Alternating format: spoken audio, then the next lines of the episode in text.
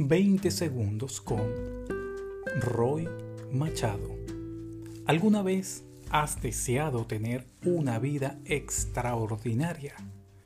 Para ello, necesitas dejar de hacer acciones ordinarias y vivir en congruencia entre tus pensamientos, palabras y acciones.